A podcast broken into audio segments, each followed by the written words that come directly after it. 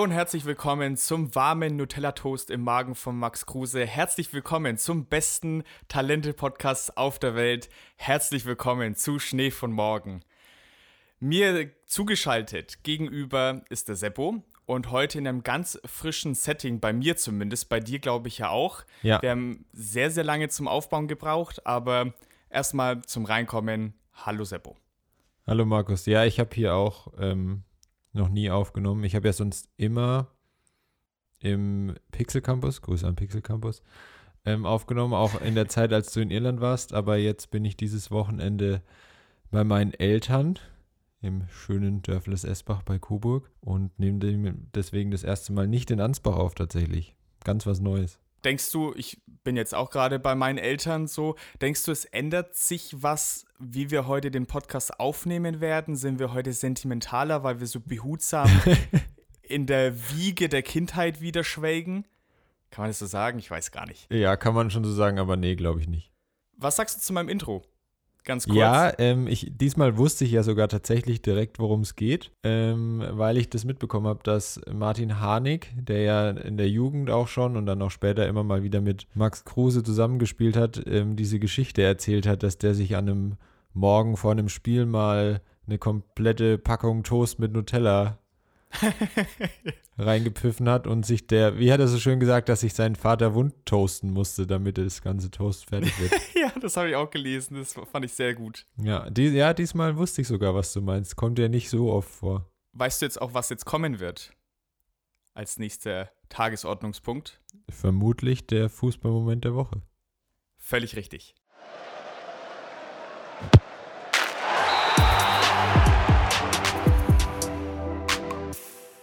So, Seppo, was hast du mir denn mitgebracht heute? Oder uns allen mitgebracht? Wir hatten ja vor zwei Folgen, glaube ich, über diese goldene Generation von Hertha gesprochen, weil die eben in dieser The Zone-Doku Underground of Berlin vorgestellt werden. Also Patrick Ebert, Kevin Prinz Boateng, Ginedo Ede, Ashkan Gishaga und Enis Benatira. Und wir haben euch ja versprochen, dass wir euch auf dem Laufenden halten, wenn da neue Folgen rauskommen. Und es ging jetzt schneller als gedacht. Ich dachte irgendwie, das dauert noch so ein bisschen. Aber jetzt ähm, vor kurzem, ich glaube am 18. Februar oder sowas, um den Dreh zumindest, kam die zweite Staffel raus, wieder mit drei Folgen. Ich würde jetzt mal ganz kurz zusammenfassen, worum es ging, so ganz grob die einzelnen Folgen. Wir hatten ja zuletzt, also als wir über die erste Staffel gesprochen hatten, so ein bisschen, ja, beschrieben, dass wir zuerst gedacht haben, es geht mehr um Fußball.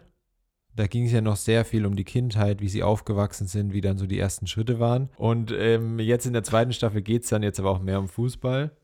Also so um ihre Zeit bei der Hertha dann, gerade so der Start, als sie dann alle in die, in die Bundesligamannschaft gekommen sind, wie die da so aufgenommen wurden, dass es da auch so ein bisschen wohl, ja, Zwist gab manchmal zwischen den alten Spielern und dann diesen jungen Spielern, weil halt diese Generation, wie man sich ja vorstellen kann, die waren halt sehr, sehr selbstbewusst und haben da halt nicht zurückgesteckt. Ja, wollten denen schon noch die Stirn bieten und das hat halt manchen nicht so gut gefallen. Und dann gab es aber Spiele, Spieler wie zum Beispiel ähm, Andreas Zecke Neuendorf, wenn der dir noch was sagt. Und den haben die halt so richtig gefeiert, ne? Der kommt auch in der Doku dann vor und der kommt ja auch aus Berlin und der wusste halt quasi, wo die herkommen und wie er so mit denen umgehen muss.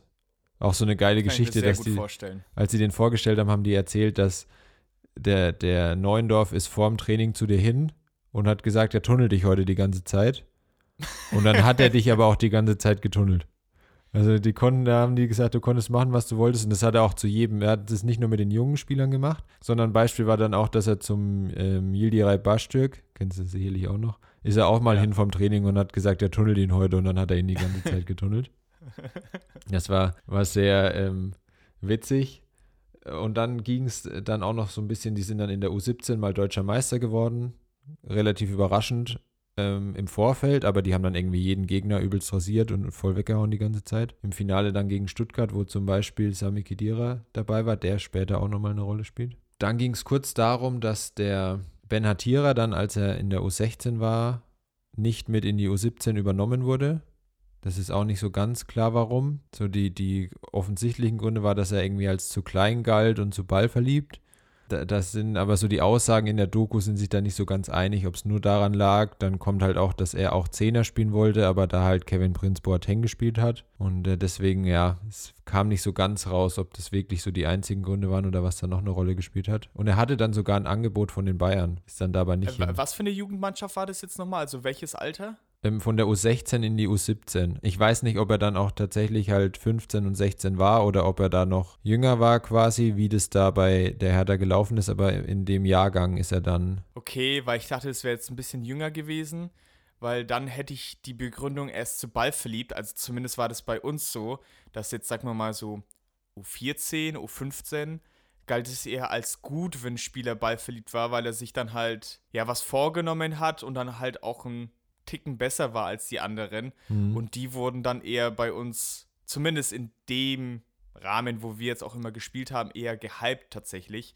Aber gut, bei so einem älteren Jahrgang geht es dann schon eher um ein bisschen Taktik und Zusammenspiel, da kann ich es dann schon eher verstehen. Ja, genau. Also das war auch nur ein kurzer Teil. Da ging es halt dann auch darum, dass er eben dieses Angebot von den Bayern hatte. Und das hat irgendwie so angefangen, dass halt Hermann Gerland persönlich bei ihm angerufen hat und der Hermann Gerland hat auch so einen kleinen Sprachfehler, dass der so ein bisschen lispelt. Und er hat halt deswegen gedacht, dass Freunde von ihm anrufen und ihn verarschen wollen und hat ihn erstmal weggedrückt und ist dann aber nochmal ran.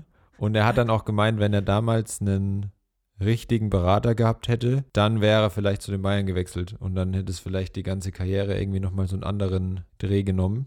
Genau, zweite Folge, das kann ich ein bisschen kürzer halten. Da ging es dann vor allem um die Mediengeschichten. Dass die am Anfang haben, die fanden die das halt irgendwie immer cool, wenn was über sie geschrieben wurde, aber dann hat es halt irgendwann so Ausmaße angenommen, dass sie es dann auch nicht mehr cool fanden und dann halt zum Beispiel der Bildzeitung keine Interviews mehr geben wollten. Das war so die, wie gesagt, das kann ich relativ kurz halten, weil da ging es eigentlich so die ganze zweite Folge drum. Und was dann wieder interessanter war, in der dritten Folge, ging es dann auch erst kurz noch um die Hertha. Da war das auch nochmal mit diesem Gleichgewicht zwischen alten und jungen Spielern, dass zum Beispiel der äh, Kevin Prinz Boateng den äh, Robert Kovac im ersten Training, wo man direkt komplett umgehauen hat, ohne Rücksicht auf Verluste. Und dann ging es eben um die U21 EM 2009. Und ähm, das wusste ich nicht mehr, das habe ich damals einfach nicht mitbekommen und das war dann auch, als wir uns das letzte Mal vorbereitet hatten, bin ich darüber nicht gestolpert. Der Kevin Prinz Boateng wäre eigentlich schon dabei gewesen bei dieser U21 e, äh, EM, ja, war auch im Kader, aber es gab dann irgendwie nach einem Mannschaftsabend äh, so einen Zwischenfall, wo sich dann, also sie war nicht mal direkt beteiligt, aber also so war es zumindest in der Doku dargestellt, wo sich dann halt verschiedene Spieler gestritten haben und dann sind die irgendwie erst zum Hotel gefahren und dann nochmal zurück, um die halt abzuholen, die sich da gestritten haben. Und deswegen sind die dann halt zu spät ins Hotel gekommen. Und das war einer der Gründe, warum dann darüber entschieden wurde, dass der Boateng aus der Mannschaft fliegt. Und es wurde okay. wohl sehr, auch intern in der Mannschaft halt, sehr kontrovers diskutiert. Es stand dann sogar im Raum, dass diese Berliner Gruppe dann quasi freiwillig verzichtet, wenn er rausfliegt. Haben sie dann nicht gemacht, aber, und das fand ich dann auch ähm, der war, glaube ich, damals sogar Kapitän, hat sich wohl eben Sami Khedira so ein bisschen dagegen ausgesprochen, dass ähm, Kevin Prince Boateng dann dabei bleibt.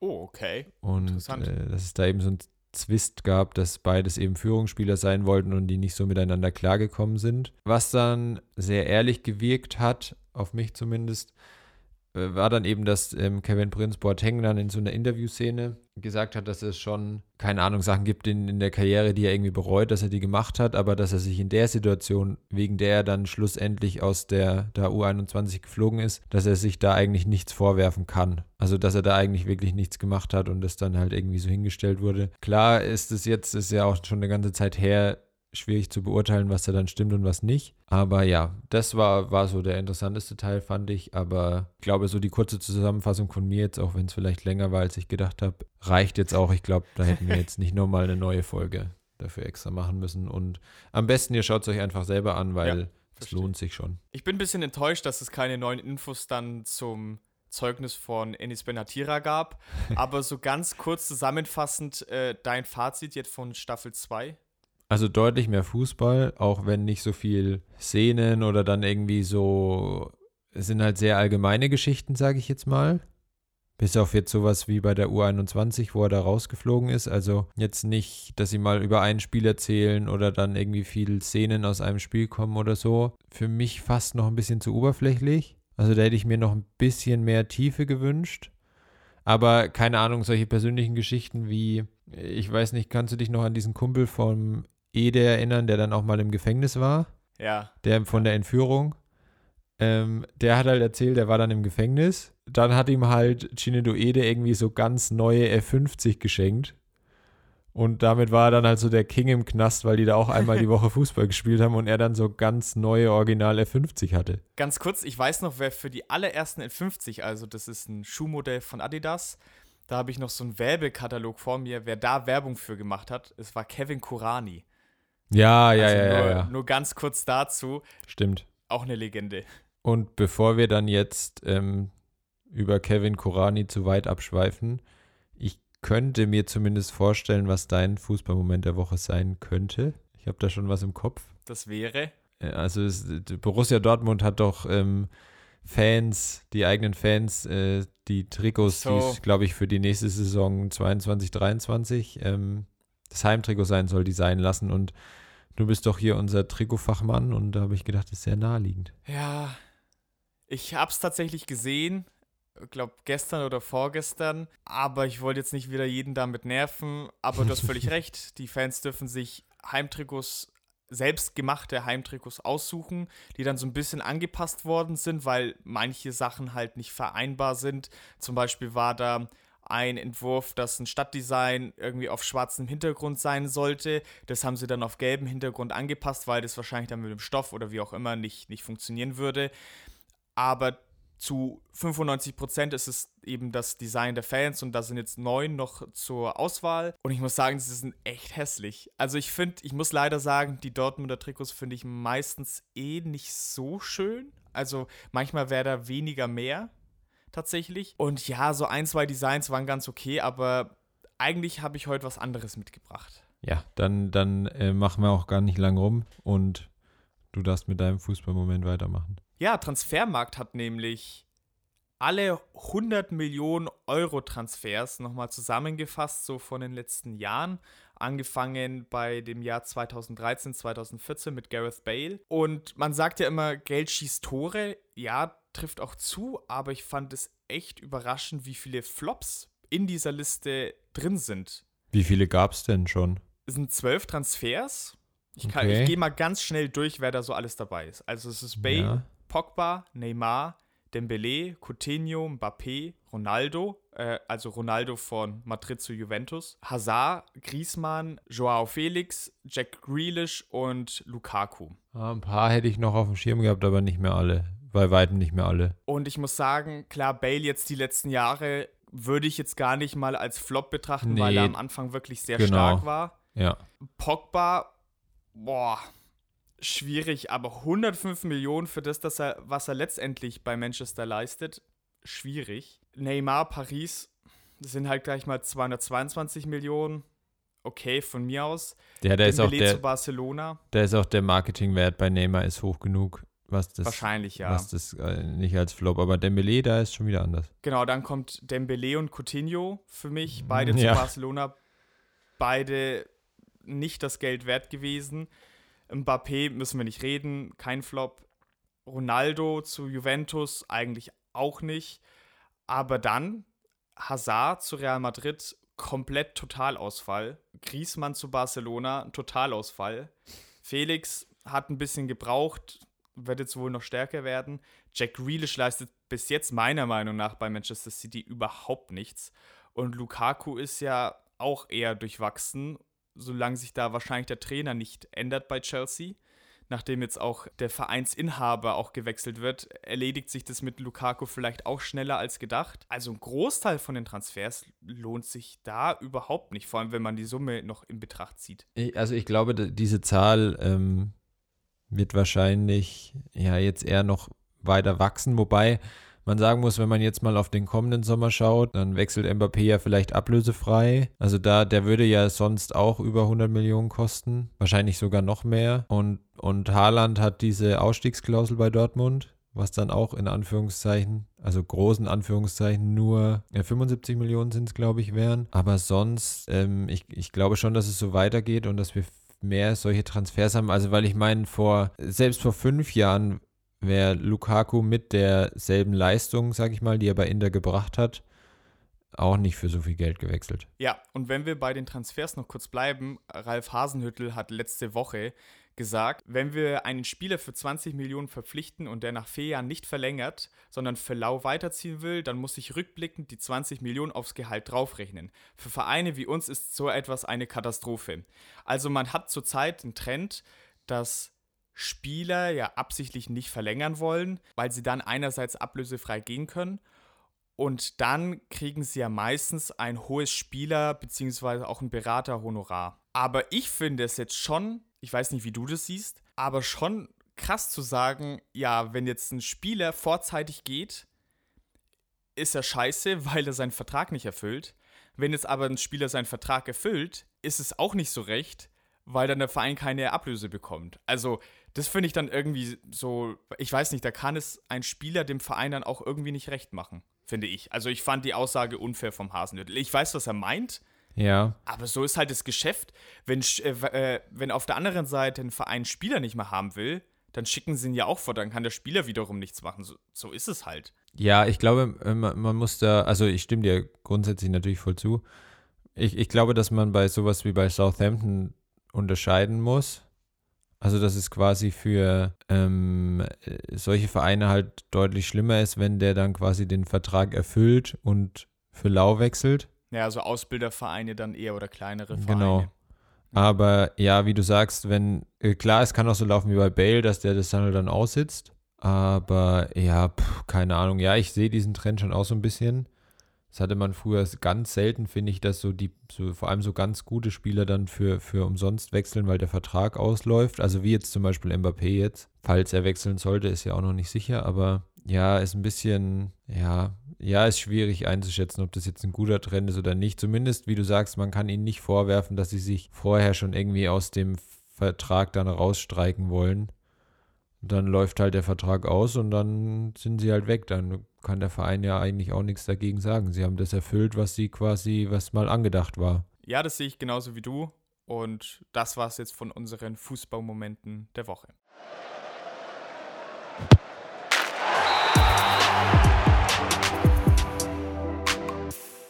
Letzte Woche haben wir über die goldene Gans in Form von Ganso gesprochen. Zum Einstieg dieser Folge haben wir über das flüssige Gold zum Frühstück gesprochen, also über eine Nuss-Nougat-Creme einer bestimmten Firma.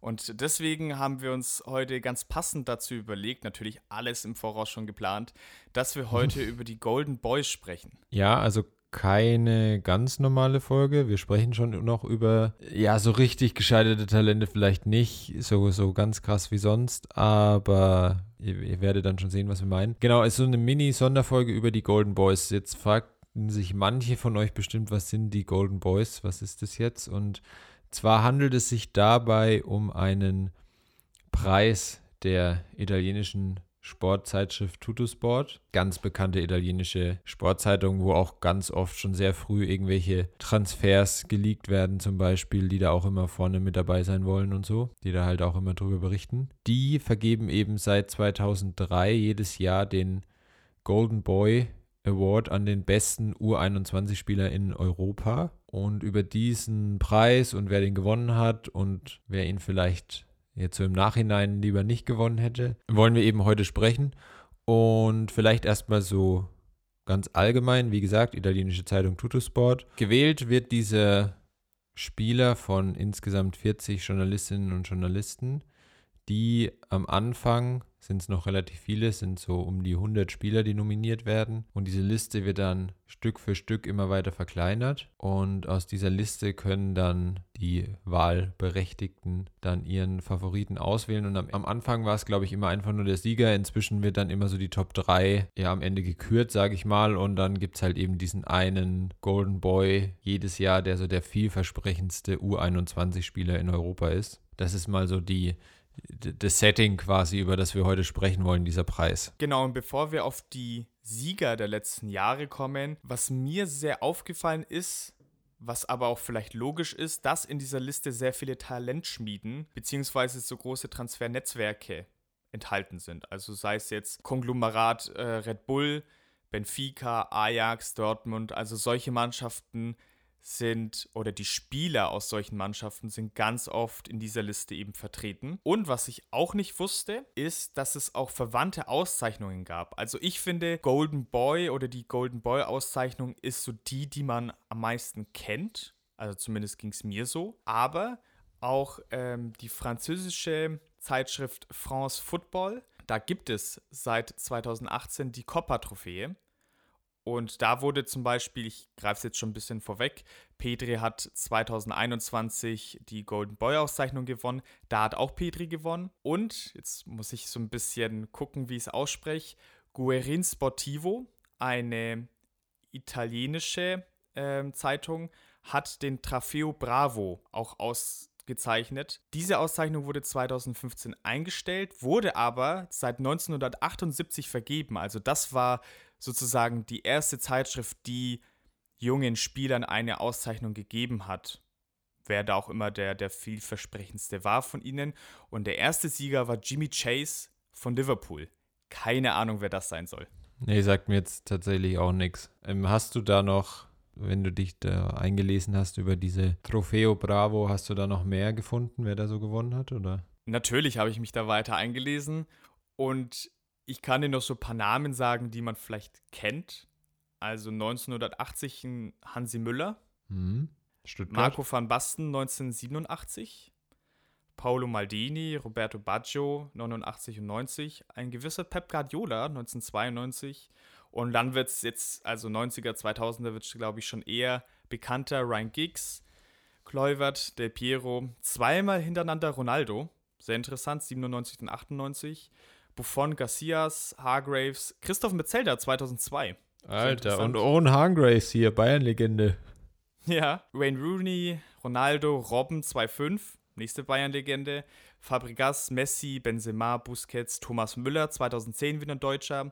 Hazard, Verratti, Isco, Pogba und Domenico Berardi. Also zum, äh, im letzten Jahr okay. nochmal einem italienischen Spieler die Auszeichnung Aber, äh, gegeben, bevor es dann. Mich wundert es dann gerade jetzt so ein bisschen, dass ich da noch nie was davon gehört habe, wenn sogar Thomas Müller dieses Ding mal gewonnen hat. Ja, ich habe auch noch nie davon gehört. Also, ich weiß nicht, wie groß diese Auszeichnung ist, aber zumindest du als ja schon auf jeden Fall großer Bayern-Fan da ja, könnte eben. man ja das schon davon mal gehört haben, wenn Bayern-Spieler die gewonnen hat. Also jetzt nicht als Kritik an dich gemeint, nee, aber ich weiß schon. irgendwie an uns beiden dann vorbeigezogen. So. Ja. Wollen wir dann einfach mal, um quasi reinzukommen und auch so ein bisschen Überblick zu geben, wer bisher so die Golden Boys waren, wollen wir einfach mal durchgehen, wer so gewonnen hat, würde ich sagen. Dann, dann Sehr gerne. Kann man sich so ein Bild machen. Ich weiß nicht, wollen wir, wollen wir immer abwechselnd oder jeder irgendwie immer fünf oder wie, wie wollen wir es machen? Ach ja, gerne immer fünf. Klingt gut. Okay, dann äh, ich fange einfach mal an. Also wir starten eben 2003 und es geht dann bis 2021. 2022 wurde noch nicht ausgezeichnet, zum Zeitpunkt der Aufnahme zumindest. Äh, es fängt an mit äh, Raphael van der Vaart, den man ja auch aus der Bundesliga kennt. Äh, Wayne Rooney, Lionel Messi, äh, Cesc Fabregas, Sergio Aguero. Das waren jetzt mal so die die ersten fünf, da waren auf jeden Fall schon einige große Namen dabei. Mehrmalige Weltfußballer. Na gut, einer. Mehrmalige Weltfußballer ist gut. Ein mehrmaliger Weltfußballer. Und sehr bekannte TV-Experten seit neuerdings. Ich glaube, Van der Vaart. Ja, stimmt, stimmt. Ja. Gibt ja immer sehr deutliche Aussagen von sich, die dann immer in den Medien wiedergegeben werden. Ja. So. Achso, ich bin ja dran, ne? Ja, ich warte nämlich schon, dass du weitermachst. Also 2008 war es dann Anderson, der, der bei Manchester mal gespielt hat. Alexandre Pato, Mario Balotelli, Mario Götze und Isco 2012 dann. Jetzt haben wir zumindest auch schon mal noch einen weiteren Weltmeister dabei, neben Fabregas mit, mit äh, Mario Götze. Ja, aber im Vergleich zu den ersten fünf stinken die so ziemlich ab, finde ich. Ja, gut, ich meine, wenn und bei deinen fünf Lionel Messi dabei ist, dann stinken alle dagegen ab. Aber ja. ja, ich weiß, was du meinst. Dann geht es weiter 2013 mit Paul Pogba, über den wir heute ja auch schon gesprochen haben bei den 100 Millionen Transfers. Dann äh, Raheem Sterling 2014, Anthony Martial 2015, auch wieder Manchester United. Also da, die haben sich zumindest einige geholt, einige Golden Boys. Also ich glaube, wenn ich das jetzt richtig überblicke, ist mit Abstand jetzt Manchester United die Mannschaft, die am meisten Golden Boys irgendwann mal in den eigenen Reihen hatte. Ähm, dann geht es weiter mit Renato Sanchez 2016, der ja dann auch als Golden Boy zu den Bayern gewechselt ist. Und über den haben wir auch schon kurz gesprochen, ganz kurz, ähm, Kilian Mbappé dann 2017. Und bei den letzten verbleibenden vier finde ich es krass, wie jung die eigentlich noch sind. Ja. Ich meine, äh, ich bin jetzt mittlerweile 25 und die Jungs sind halt teilweise 17 oder 18. Die sind einfach mal sieben Jahre jünger wie ich. Aber Wahnsinn, Wahnsinn, wenn man vergleicht, was ich in dem Alter gemacht habe. einfach unvorstellbar. Und zwar reden wir hier von Mathis de Licht, Joao Felix, Erling Haaland und Petri, der wie die Copa-Trophäe von der France Football eben, wie vorhin schon erwähnt, hier auch gewonnen hat. Ja, wobei, also man muss ja dazu sagen, weil du das hier mit dem, dass die so jung sind, ähm, es ist halt nun mal auch eine Auszeichnung für U21-Spieler, also die können ja dann gar nicht mehr so alt sein, wenn die die Auszeichnung bekommen. Ich, ich wollte einfach nur mal sagen, dass ich Komplexe mit meinem Alter habe, dass ich schon okay, 25 dann äh, tut es mir ja. leid, dass ich nochmal in die, in die ja, Wunde ja, reingedrückt okay. habe. Wer sich mit Fußball beschäftigt, der kennt sicherlich die meisten Spieler davon. Auch wenn man sich nicht so mit Fußball beschäftigt, kennt man einige Namen, jetzt sei es auf jeden Fall Lionel Messi, dann Mario Götze, Erling Haaland, hat man bestimmt schon mal gehört, Mbappé, also es sind schon große Namen dabei. Allerdings ist es jetzt auch kein Zertifikat, sage ich jetzt mal, dass man auf jeden Fall auf so absolutes Top-Level es schafft. Natürlich haben das die meisten davon. Also äh, ich weiß auch nicht, ob vielleicht bis auf ein, zwei Ausnahmen würden wir wahrscheinlich auch keinen davon in so eine normale, reguläre Folge für uns aufnehmen. Was man eben auch sagen muss, die wurden ja dann so ausgezeichnet, also die Upcoming Talents überhaupt. Eventuell ist es auch einfach ein bisschen unfair, wenn man in einer Generation, sage ich mal, mit äh, Lionel Messi eben und Cristiano Ronaldo spielt. Aber unter allen Golden Boys, und es sind ja jetzt inzwischen 19 müssten das sein, wenn ich richtig gezählt habe, auch nur einen Weltfußballer, der davor Golden Boy war. Und das war nur natürlich dann auch direkt, wie oft jetzt inzwischen? Sechsmal, siebenmal? Irgendwie ich sowas? Siebenmal. Ich Lionel glaube, Messi. aber ich, ich weiß es nicht. Klar, sind, sind krasse Talente dabei, aber muss dann nichts unbedingt heißen, dass man dann eben auch mal Weltfußballer wird. Was sich auch zeigt, ist, dass Spanien offensichtlich in den letzten knapp 20 Jahren besonders viele gute Talente ausgebildet hat, weil die Rekordsieger sind mit drei zumindest. Ist jetzt auch nicht kein krasser Vorsprung, dass sie irgendwie von 19 Stück dann 17 gewonnen hätten, aber mit Fabregas Isco und jetzt eben ganz frisch zuletzt letztes Jahr im Petri dann Rekordsieger mit, mit drei. Genau, und Petri ist auch ein gutes Stichwort, denn der hat, wie wir es jetzt schon erwähnt haben, äh, letztes Jahr gewonnen. Und das mit einem Abstand von 199 Punkten zum zweitplatzierten Jude Bellingham. Und einen so großen Vorsprung hat es in der gesamten Abstimmung von dieser Verleihung noch nie gegeben. Also da waren sich alle Journalisten wohl sehr einig. Und meiner Meinung nach auch verdient. Also über den Abstand kann man, glaube ich, streiten zum Zweitplatzierten. Aber Petri ein Gewinner, der es verdient hat. Ja, auf jeden Fall. Schon allein ähm, dadurch, dass er gefühlt 200 Spiele letztes Jahr gemacht hat, ähm, verdient, ja. weil er war einfach am Ende so fertig. Da musste man ihm irgendwie nochmal was geben, damit sich das Ganze gelohnt hat. Äh, was auch auffällt, es gab erst einen deutschen Sieger mit Mario Götze 2011. Allerdings, und zumindest seitdem das quasi mit ja, berichtet wird oder mit kommuniziert wird, zumindest noch drei dritte Plätze mit äh, Julian Draxler, Kai Havertz und jetzt auch zuletzt letztes Jahr ähm, Jamal Musiala. Aber ja, da ist irgendwie noch ein bisschen Nachholbedarf in Deutschland, was die Golden Boys angeht. 2014 war für mich ein ganz merkwürdiger Jahrgang, einfach weil das der einzige Jahrgang war, wo ich gedacht habe, okay, krass, die äh, zwei da auf Plätzen zwei und drei hätte ich da irgendwie niemals eingeordnet. Also gewonnen hat Raheem Sterling, absolut in Ordnung. Und auf Platz 2 war dann äh, Arkadiusz Milik. Okay, den, den kannte ich zumindest noch. Also auch ja schon ähm, erfolgreich in Europa. Und dann kam Luka Sahovic und von dem habe ich einfach noch nie gehört. Also keine Ahnung, wer das war. Vielleicht können wir das nutzen und über ihn mal eine Folge machen deswegen. Ja, aber wahrscheinlich noch nie gehört vorher. An. Ich könnte mir vorstellen, Senkrechtstarter in einer Saison und dann halt komplett abgestürzt. Ich würde noch gern was zu deinem Punkt davor sagen, hm? warum so wenige deutsche Spieler denn vertreten sind. Ich glaube, da gibt es einen ganz guten Grund dafür.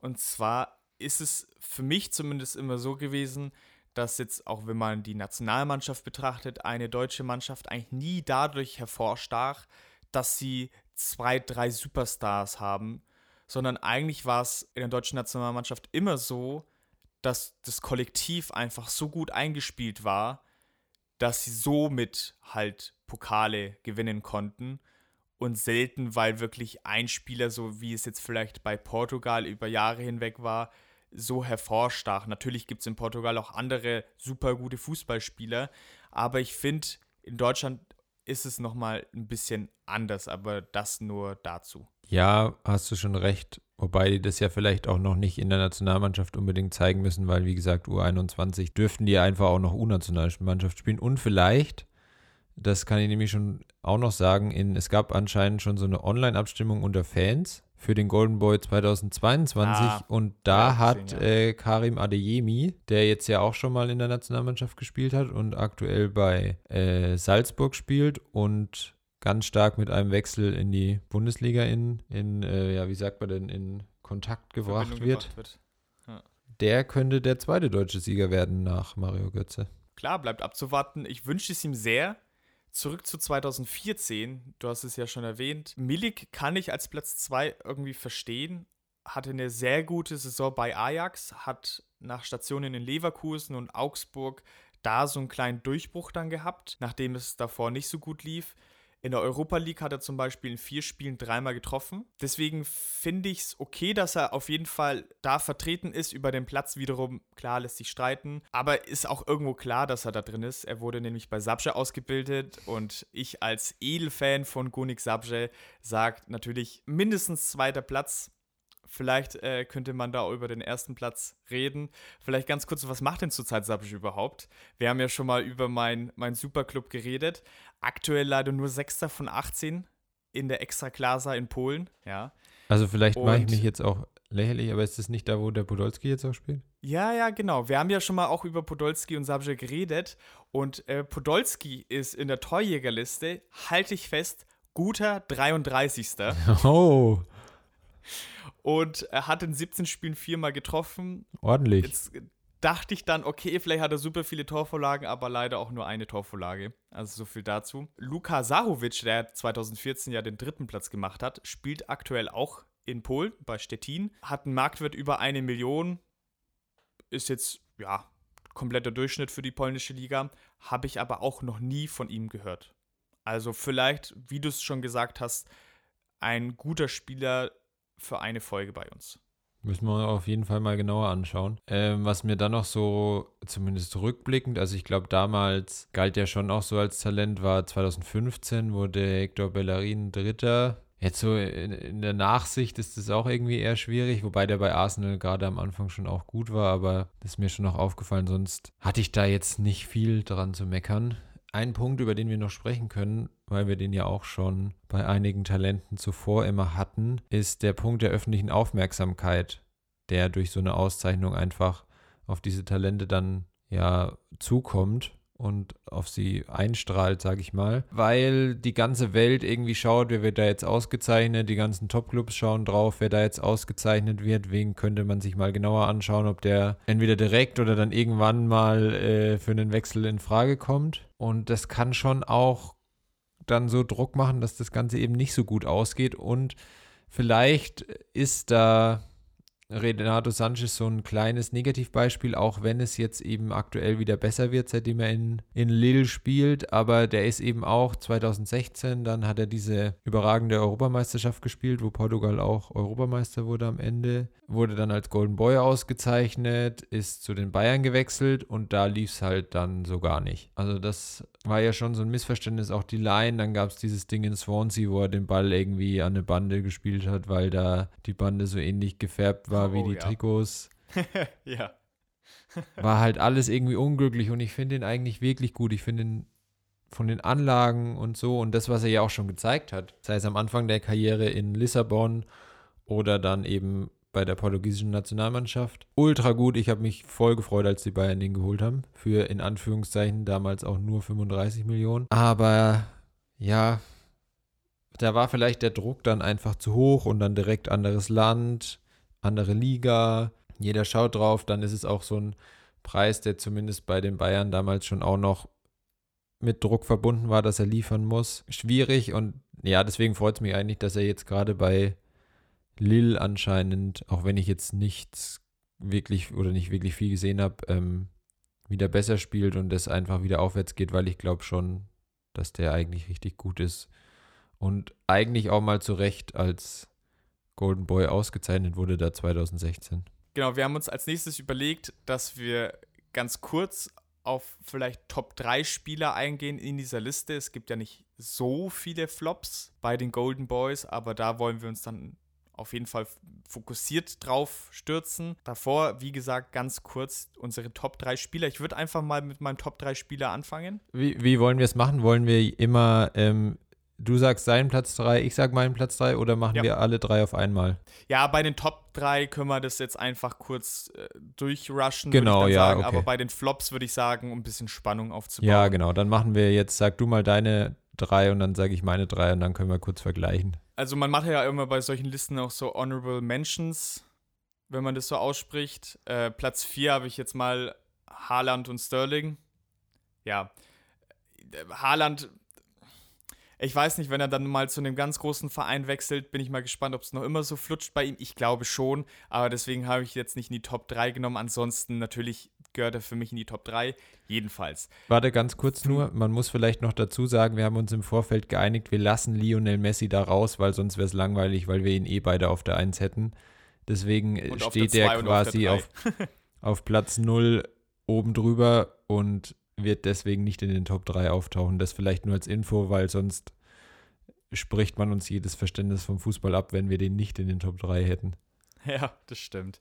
Also in aller Kürze, Fabregas auf der auf Platz 3. Starker Ballverteiler, immer etwas im Schatten von Busquets gewesen, also jetzt im, in der spanischen Welt, in der Nationalmannschaft. Klar, er hat jetzt auch ein gewisses Alter, hat insgesamt 17 Titel gewonnen und ab Chelsea ging es dann so ein bisschen bergab bei ihm, deswegen nur Platz 3. Sergio Aguero bei mir Platz 2, Argentinien 101 Spiele gemacht, 41 Tore. Äh, in der Premier League 184 Spiele und 55 Tore. Also er hat immer geliefert, immer Tore geschossen, wieslich, zweikampfstark, bullig, gut im Abschluss, alles, was ein Stürmer braucht. Und auf Platz 1, was soll man dazu sagen? Er spielt in einer super unsympathischen Mannschaft, hat Stalin ohne Ende und trotzdem auf Platz 1 für mich ist natürlich Kilian Mbappé. Unfassbar schnell, nie zu stoppen, einfach von der Athletik her ein Spieler. Lecco Mio ist einfach schon krass das drumherum muss man bei so einer Liste ja leider ausblenden, ansonsten wäre er bei mir nicht in der Top 3. Auf jeden Fall gut, wir haben schon mal keinen Platz überschneidend. Gar keinen. Gar keinen. Oh, schön. Also ein Spieler überschneidet schön. sich, aber sonst nichts tatsächlich.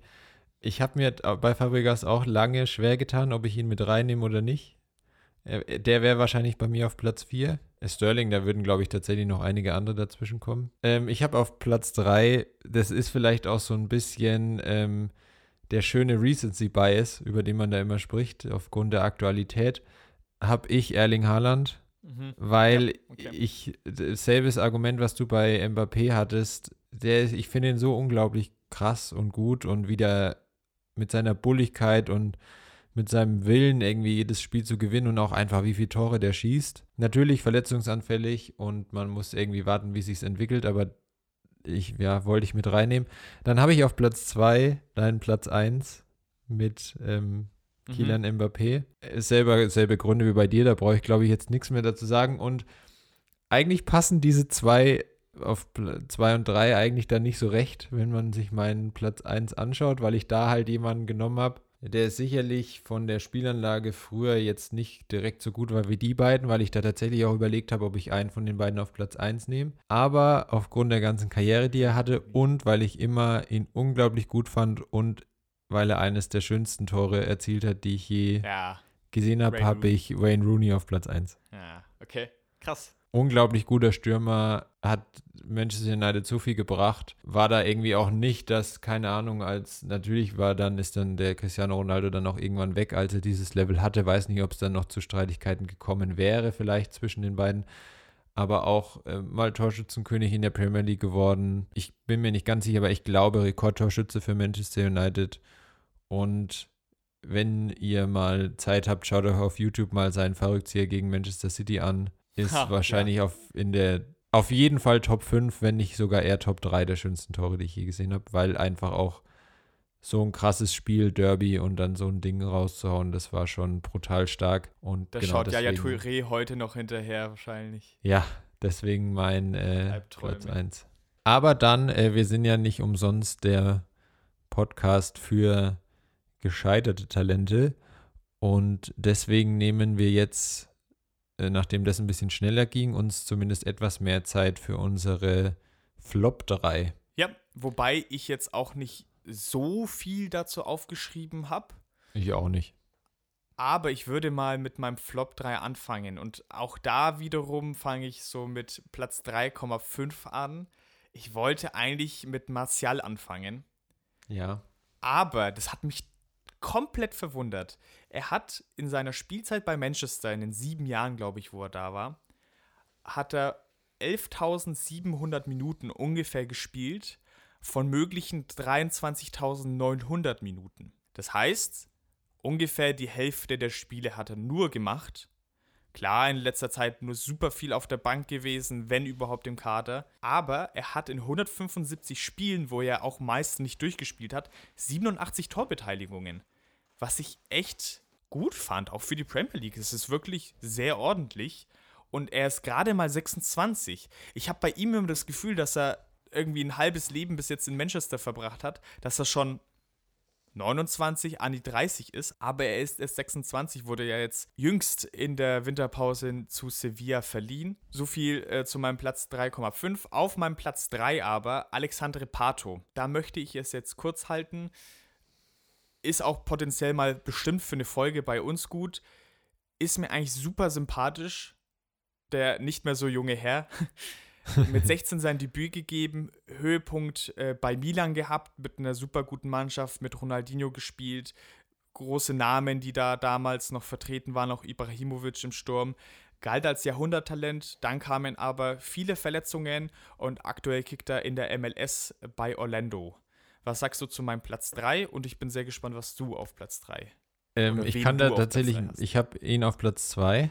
Ähm, Pato einfach, ähm, weil wie gesagt, wir bewegen uns hier jetzt auf einem hohen Niveau, da jemanden als Flop zu bezeichnen, aber in der Liste ist es Klar. halt einfach so und manchmal muss man da auch hart sein. Ja, er hatte bei Milan schon auch sehr gute Zeiten, fand ich. Also es gab da mal, weiß nicht, ob du dich an dieses Tor gegen Barcelona, als sie gegen Barcelona mal in der Champions League gewonnen haben. Ich glaube, es ist so eines seiner bekanntesten Tore. Aber ja, um diese Auszeichnung als Golden Boy gerecht zu werden, müsste da irgendwie noch ein bisschen mehr kommen, finde ich. Und man muss sich ja dann, wir mussten uns ja dann irgendwie auch entscheiden, wen wir mit reinnehmen. Und äh, deswegen ja, habe ich schwierig. ihn auf Platz 2. Aber genau wie du gesagt hast, das waren eigentlich ähnliche Argumente. Ich habe, ähm, da habe ich mir auch ein bisschen schwer getan und vielleicht äh, gibt es da jetzt auch mehr kritische Stimmen, aber ich habe auf mein Platz 3 ist äh, Mario Götze. Oh, okay. Weil. Okay, ich bin sehr gespannt, warum. Weil, also natürlich hat er dieses Tor gemacht, was Deutschland zum Weltmeister gemacht hat 2014.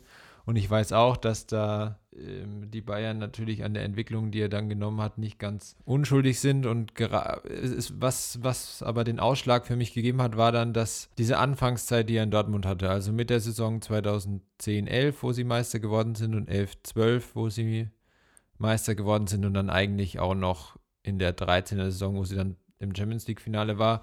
Vielleicht hätten sie auch weiß man nicht, ist mir jetzt auch egal. Im Endeffekt haben die Bayern gewonnen, da bin ich sehr froh drüber. ähm, die Champions League gewonnen, wenn er dabei gewesen wäre, wenn er nicht verletzt gewesen wäre im Finale. Aber er konnte halt nie mehr so richtig an diese Zeit anknüpfen. Bei den Bayern nicht, in der zweiten Spielzeit bei Dortmund nicht und in der Nationalmannschaft auch nicht dann irgendwann. Jetzt bei Eindhoven ist es zwar wieder besser, auch glaub einfach, weil ihm das gut tut, dass er nicht mehr so in der, in der die krasse Aufmerksamkeit auf ihm lastet. Ich musste mich irgendwie entscheiden, ich habe mir wirklich schwer getan, wen ich äh, mit reinnehmen und ich, ich hatte ihn am Anfang sogar noch höher. Also ich, ich hatte ihn und Pato erst getauscht, aber oh. habe mich dann doch entschieden, dass, dass ich so rum besser fand und habe deswegen bei mir auf Platz 3 Mario Götze. Genau, über meinen Platz 2 habe ich ja dann jetzt schon gesprochen, weil das dein Platz 3 war. Wen hast du denn auf Platz 2? Ja, vielleicht noch kurz zu Mario Götze. Klar, Bayern, wenn man von Schuld reden möchte, ist nicht ganz unschuldig. Jedoch glaube ich, was auch natürlich dazu beigetragen hat, ist diese Stoffwechselkrankheit, die er dann hatte, die dann auch ja in Dortmund noch so ein bisschen zum Tragen gekommen ist spielen wie immer viele Faktoren mit rein. Und wenn du es jetzt gerade so wieder erzählst und im Champions League-Finale etc., ah, finde ich es so super schade. Nicht nur, weil es ein deutscher Spieler ist, aber ich hätte es ihm einfach gerne gegönnt, dass. Ja. Also klar, er hat trotzdem eine schöne Karriere gehabt, hat Titel gewonnen, aber ach, ich glaube, dieses Versprechen Mario Götze war noch so viel größer. Und jetzt gerade, wenn es, wenn wir jetzt gerade so drüber sprechen, ja, einfach, einfach super schade. Was auch super schade ist, ist die Karriere meines Platz 2, wenn man das so sagen kann. Ich habe auf Platz 2 Anderson von Manchester United. Jetzt wirst du kommen, ja, er hat auch die Champions League gewonnen. Okay. Ja, kann ich jetzt ich ja eigentlich nicht, weil ich meine, ich habe auch Götze auf Platz 3, der Weltmeister geworden ist, also. Stimmt, stimmt. Aber ich habe wieder meinen mein Taschenrechner angeworfen und er, er war auf jeden Fall sieben Jahre bei Manchester ähnlich lange wie Martial und hat gerade einmal 6000 Minuten in diesen sieben Jahren gespielt. Ja, okay. Das ist nochmal noch mal die Hälfte von Martial. Nach der Golden Boy-Nominierung 2008 ist auch sein Marktwert dann immer weiter runtergefallen. Also er ist nämlich davor von Porto zu Manchester gewechselt. Das war dann sozusagen sein Peak und danach ging es immer weiter runter. Für große Schlagzeilen, sportliche Schlagzeilen hat er eigentlich nie gesorgt ich habe schon erwähnt, klar, Champions League gewonnen, aber nee, das ist mir dann zu wenig. In der Nationalmannschaft gerade mal neun Einsätze. Und Manchester ist auch irgendwie dafür bekannt, immer halbgute Spieler mitzuschleifen. Ich finde, aktuelles Beispiel sehr gut zu sehen ist Andreas Pereira, der seit 2005 für die Herren bei Manchester spielt und gerade mal 58 Spiele gemacht hat. Und der zwischenzeitlich sogar mal einen Marktwert von 20 Millionen hatte, der in Udine zum Beispiel super gespielt hat. Und der wird da aber so mitgeschliffen, da, man glaubt gar nicht, wie lange manche Spieler bei Manchester schon spielen, die dann so nebenbei so ein bisschen im Kader rumfleuchen. Seit wann hast du gemeint? Seit wann ist der da? Pereira? Ja. Seit 2015. Ach, ich, okay. Ich habe nämlich erst seit 2005 verstanden und habe schon gedacht, was? So alt ist der doch noch gar nicht. nein, nein, nein die meisten Einsätze hat Anderson jetzt auch in seiner ersten Saison bei Manchester gehabt. Und in der ersten Saison hatte dann mehr Einsätze insgesamt gehabt als in den darauffolgenden Saisons zusammen. Also weißt du, was ich meine? Ja, ja, ja, ja, ja. Genau.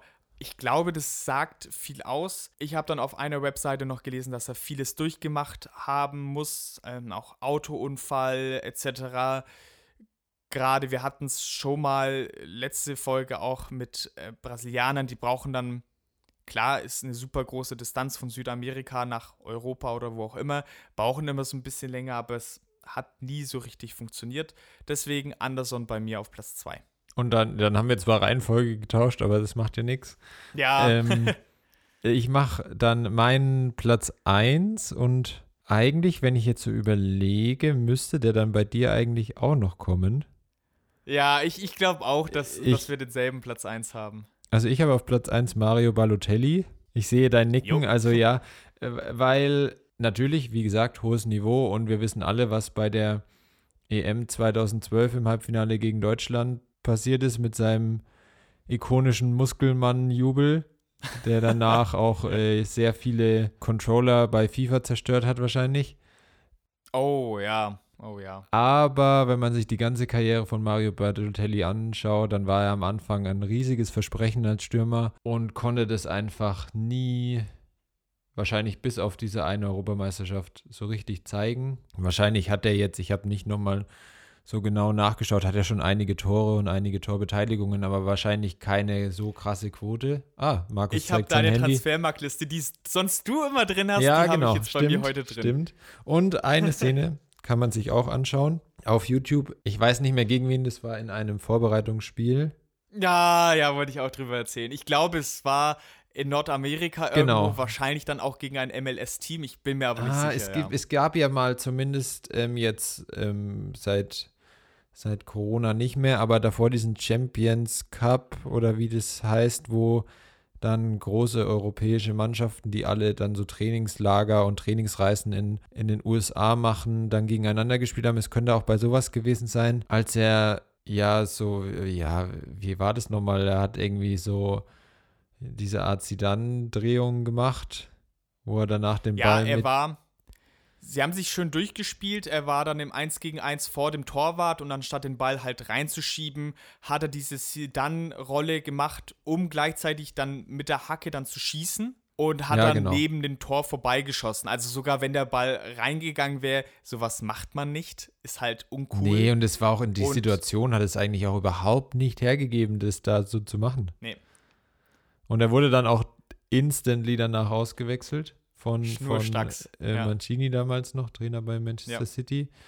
Und auch, ja, ja, er hat irgendwie, ja, bei Milan, okay, vielleicht noch, war das vielleicht so seine beste Zeit noch, weiß nicht. Aber ja, er war irgendwie für mich so der offensichtlichste Platz 1, weil da ist irgendwie, hat dann Weil so die gar nicht Störgeräusche neben dem Platz einfach so groß waren. Genau, ja. Und dann, also bei vielen ging dann die Karriere bergab, ist auch mit einem gewissen Alter immer klar, dass dann die Karriere so ein bisschen Ja. nach, nach unten geht. Bei ihm ging es halt schneller bergab und dazu kommen halt die Störgeräusche noch neben dem Platz. ja, genau. Er hatte halt dann irgendwie, bei ihm ging es durch diese EM irgendwie dann halt sehr steil bergauf und dann aber auch schnell wieder bergab, ohne dass es dann irgendwie nochmal großartig bergauf ging. Da sind noch so wahrscheinlich die meisten Szenen, die man von ihm kennt, sind eben entweder diese Spielszene und ansonsten die, ähm, wo er sein Leibchen nicht anziehen kann. Stimmt. Stimmt. Aber ganz ehrlich, so ging mir das auch ab und zu. Ich hab's paar Mal im Training nicht geschissen bekommen, dieses Leibchen anzuziehen. Vor allem, bei mir war es dann aber so, man hört dem Trainer auch so halb zu, konzentriert sich vielleicht noch. Nenne ich jetzt einfach mal als Ausrede. Ich hab's manchmal wirklich nicht hinbekommen. Das ist unfassbar.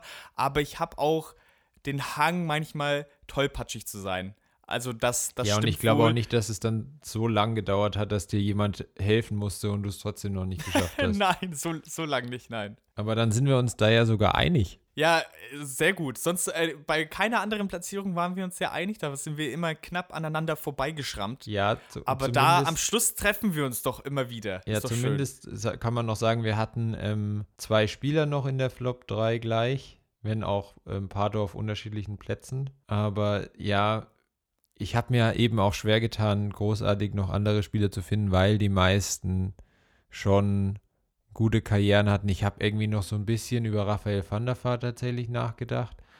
Wobei der auch beim HSV gut war und bei Tottenham auch gut war. Und da ist halt nur dieser Wechsel zu Real Madrid, hätte halt nicht unbedingt sein müssen. Aber deswegen, den wollte ich dann auch nicht mit reinnehmen. Weißt du, wo Balotelli gerade spielt, bei welcher Mannschaft?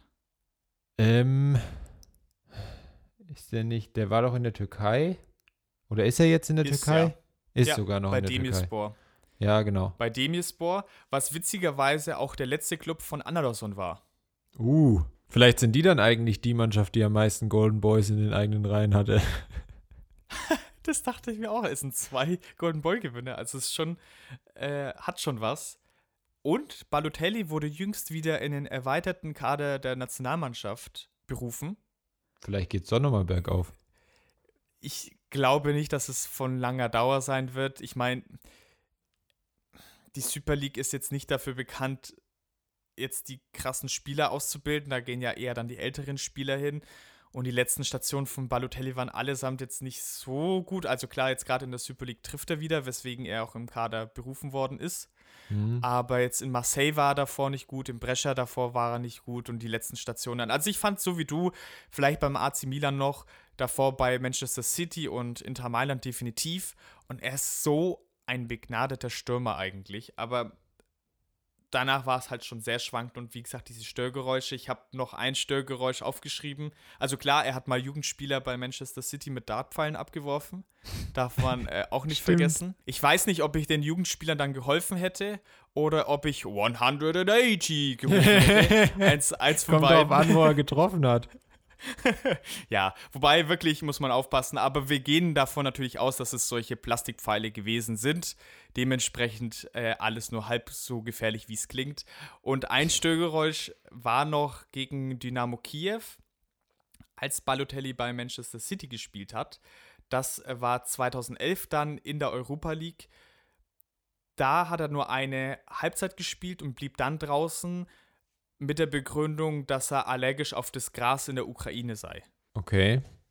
Ähm, okay, well, ja. Ja, was soll man dazu sagen? Mir fällt noch einer, er hat zumindest für, noch für ein Meme gesorgt mit seinem Why Always Me Shirt ja. unter dem Trikot bei dem Torjubel, was jetzt in verschiedensten Varianten über die letzten ja, das dürfte auch inzwischen schon so 10, 11 Jahre her sein, dass dieser Torjubel passiert ist. So Aber, wie der letzte Torjubel von Balotelli insgesamt. ja, wenn man halt ähm, mehr für seine Torjubel als für die Tore bekannt ist, dann ja, war, glaube ich, die Karriere eher weniger erfolgreich. Ja, und ist dann zugleich auch ein verdienter Platz 1 bei uns in der Liste.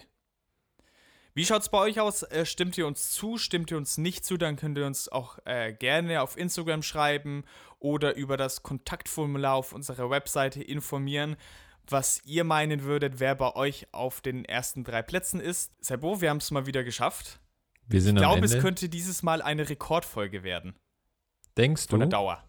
Ich, glaub, ich glaube schon, ja. Wir haben heute sehr viele Themen umrissen, was aber sehr viel Spaß gemacht hat, fand ich. Ja, ich fand es auch gut. Ich merke irgendwie, oft sind die Sonderfolgen dann doch die, die am meisten Spaß machen. Aber ja, schauen wir mal, wo wir am Ende rauskommen. Und ansonsten kann ich mich auch nur bei dir noch bedanken und dann ähm, wie immer jede Woche oder ja, jede Woche, wir kommen nicht jede Woche raus, jede Folge meine ich natürlich.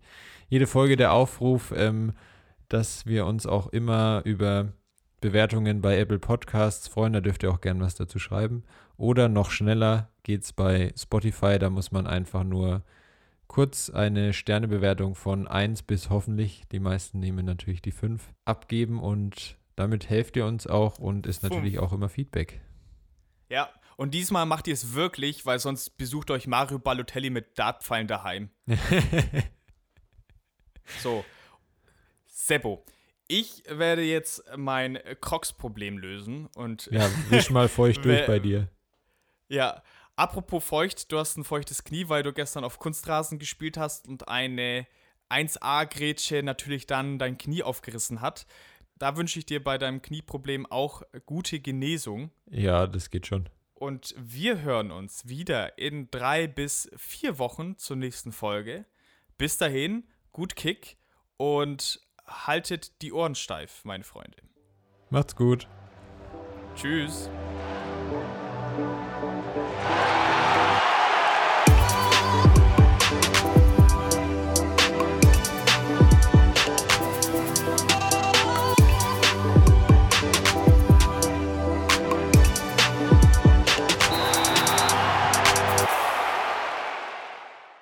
Ja, äh, wie du siehst, ich habe hier gerade ein kleines Fußproblem gehabt. Weil im ersten Moment habe ich meine Crocs ausgezogen, weil es hier ein bisschen warm ist. Und, ja. Und Crocs ziehen Wärme nur so an. Und ich habe äh, kurz vor der Aufnahme, muss man sagen, hier noch, weil der Aufbau etwas sehr chaotisch war, habe ich hier noch meine Trinkflasche umgeschüttet. Alles war voller Wasser. Hm. Und jetzt merke ich, dass meine, meine Socken so ein kleines bisschen äh, nass werden. Aber wie man das natürlich von mir kennt, setze ich Professionalität an Stelle Nummer eins. Deswegen werde ich jetzt einfach weitermachen, ohne mir was, ohne mir was anmerken zu lassen. Aber Deswegen erzählst du das Ganze jetzt auch, weil uns Professionalität Ja. so wichtig ist. total.